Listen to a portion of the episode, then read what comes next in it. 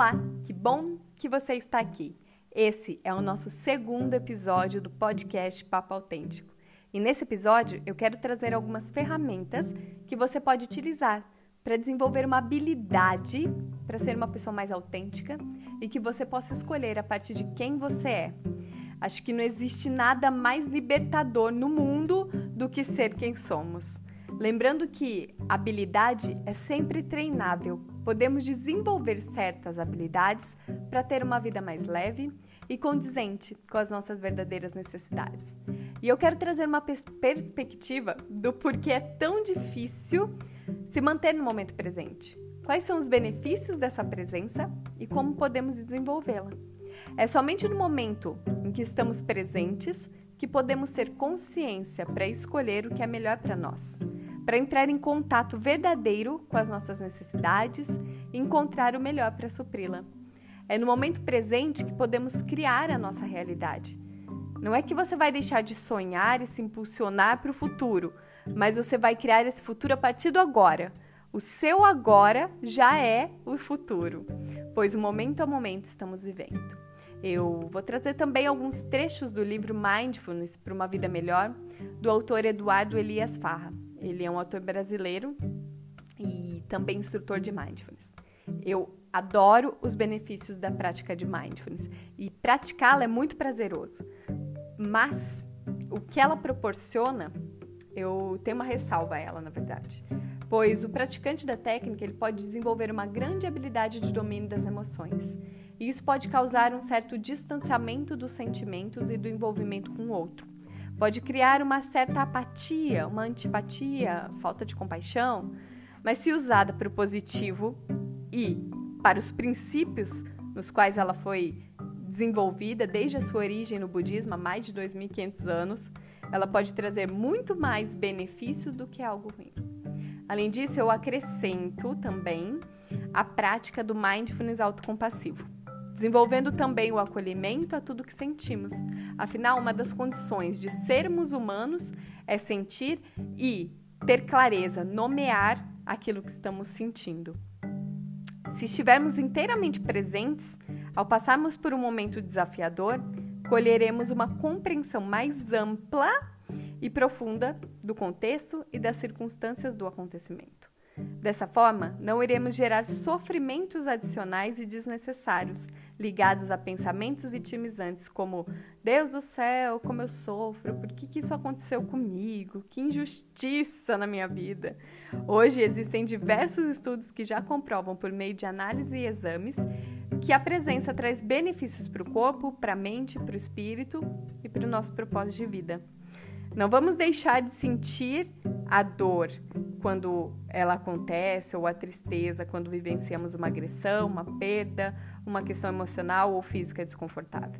Mas ampliaremos nossa habilidade de não nos deixarmos ser devorados por elas. Teremos mais condições de tomar as decisões certas e de evitar hábitos prejudiciais que, inclusive, podem ter sido os geradores do sofrimento atual. Poderemos até mesmo nos abrir para aprender a lição que essa dor tem a nos ensinar. Como eu disse no primeiro episódio, e eu sou super fã dessa frase, carrego ela para minha vida, e que ela é atribuída a Buda e também um dos princípios do Zen, que é a dor é inevitável, mas o sofrimento é opcional. Quando estamos conscientes e presentes, podemos dar um novo olhar, contar uma nova história a partir de tudo aquilo que nos acontece. E estar presente para perceber tudo aquilo que sentimos é trazer atenção plena e consciência para lidarmos e fazermos melhores escolhas. Estar presente é o maior presente que podemos nos dar. Eu vejo as pessoas se queixando muito porque não conseguem se manter no presente que é muito difícil ou até impossível.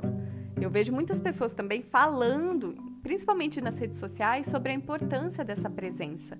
Mas às vezes eu até me questiono: será que elas realmente conseguem se manter no presente?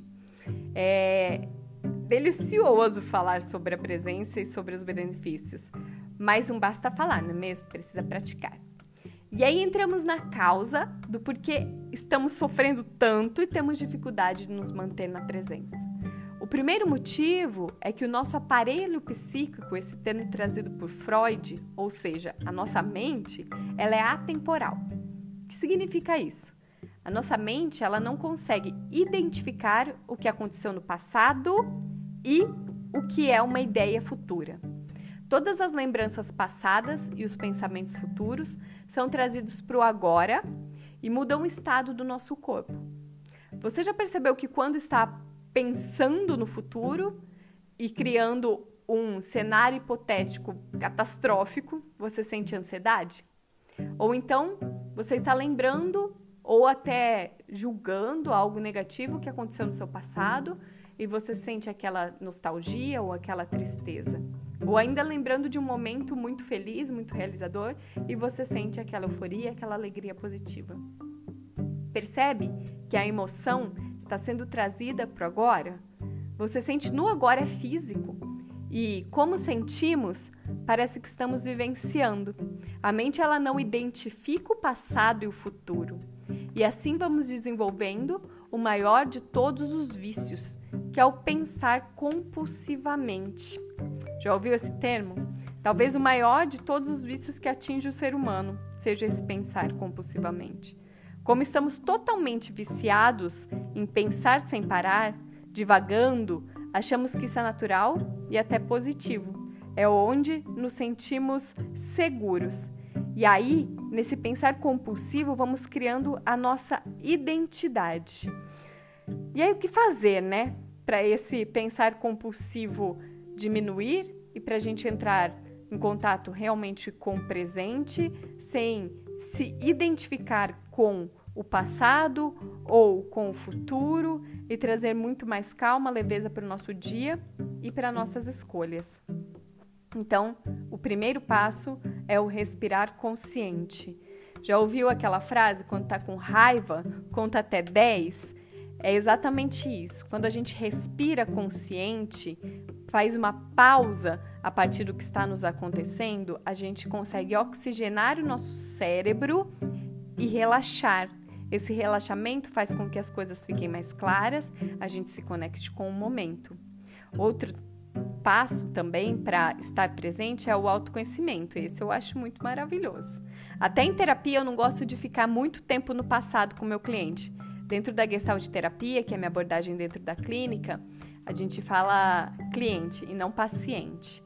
Claro que vamos conversar sobre a história, até porque muito do sofrimento atual vem pela má elaboração de uma história passada. Então precisamos dar um novo sentido para essa história, porque a mente ela vai contando histórias.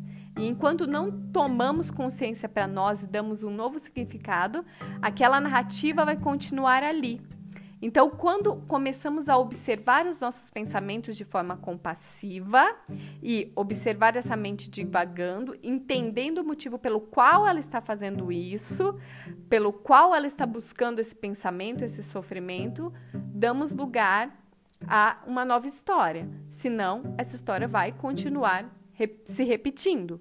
Mudar as crenças não é difícil.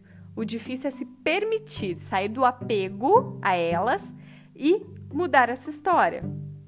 A gente tem muito apego às histórias porque elas nos trazem segurança, por conta da identificação que a gente cria com essa história. E tomar consciência disso, através do autoconhecimento, faz com que a gente perceba os gatilhos que acabam nos tirando da presença.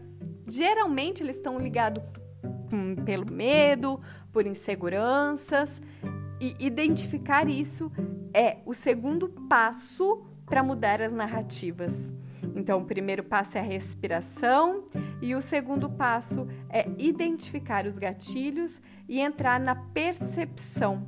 A partir dessa percepção, chegamos nessa observação do pensamento compulsivo, criando aos poucos um distanciamento entre o nosso centro que observa e o que é observado, fortalecendo o nosso observador, como se estivéssemos assistindo a um filme, mas sem dialogar com eles. A gente não consegue conversar com o filme, a gente simplesmente observa. Então, quando vamos criando esse distanciamento dos nossos pensamentos compulsivos, vamos criando novas trilhas para nossa mente. Uma outra questão é adquirir o domínio deste ato de observar. A autoobservação é uma chave fundamental, é uma capacidade e um sentido em si mesma. Nós temos os cinco sentidos para perceber o mundo exterior: a visão, o tato, o paladar, a audição e o olfato. E aí, essa autoobservação, que até o que o autor Eduardo Elias Farra traz, é um sétimo sentido. Porque, na verdade, o sexto sentido é a intuição, é essa percepção extrasensorial, que também é importantíssima para nos manter no momento presente e podemos desenvolvê-la cada vez mais. A sétima, o sétimo sentido, que é a autoobservação, ela parte de um lugar de distanciamento da identificação e ela nos ajuda a entender as sensações que temos e de onde elas surgem. Essa autoobservação, ela leva diretamente ao autoconhecimento. Por quê? Vamos investigando aquilo que estamos sentindo, investigando as nossas histórias, acolhendo essas sensações e a partir disso criando novas narrativas para a nossa vida. E aí, esse ato de estar presente faz com que a gente escolha conscientemente esta nova narrativa. Então, o primeiro passo é respirar, o segundo passo é, através da autoobservação, ter esse distanciamento entre o que a gente pensa e o que estamos realmente absorvendo desse pensar, a partir daí, com consciência, observar o que queremos para o nosso futuro, observar o que é melhor para nós e se questionar do que é que eu preciso. Se eu então estou divagando a minha mente lá no passado ou criando muitos cenários que me causam ansiedade para um futuro, do que é que eu estou precisando no agora. Existe uma necessidade no agora que não está sendo atendida. E quando nos questionamos, quando fazemos perguntas, a nossa mente volta para o consciente, volta para o momento presente e a partir desse espaço de questionamento interno, podemos escolher os nossos próximos passos. Perceba se isso tudo que eu disse faz sentido para você e bora praticar. Não basta ouvir sobre presença ou falar sobre presença, é preciso praticar o estar presente. E é isso que eu quero proporcionar com essa fala, que você tome cada vez mais consciência de si e possa escolher momento a momento o que é melhor para você, estando consciente das suas verdadeiras necessidades no momento presente. Te encontro no nosso próximo bate-papo.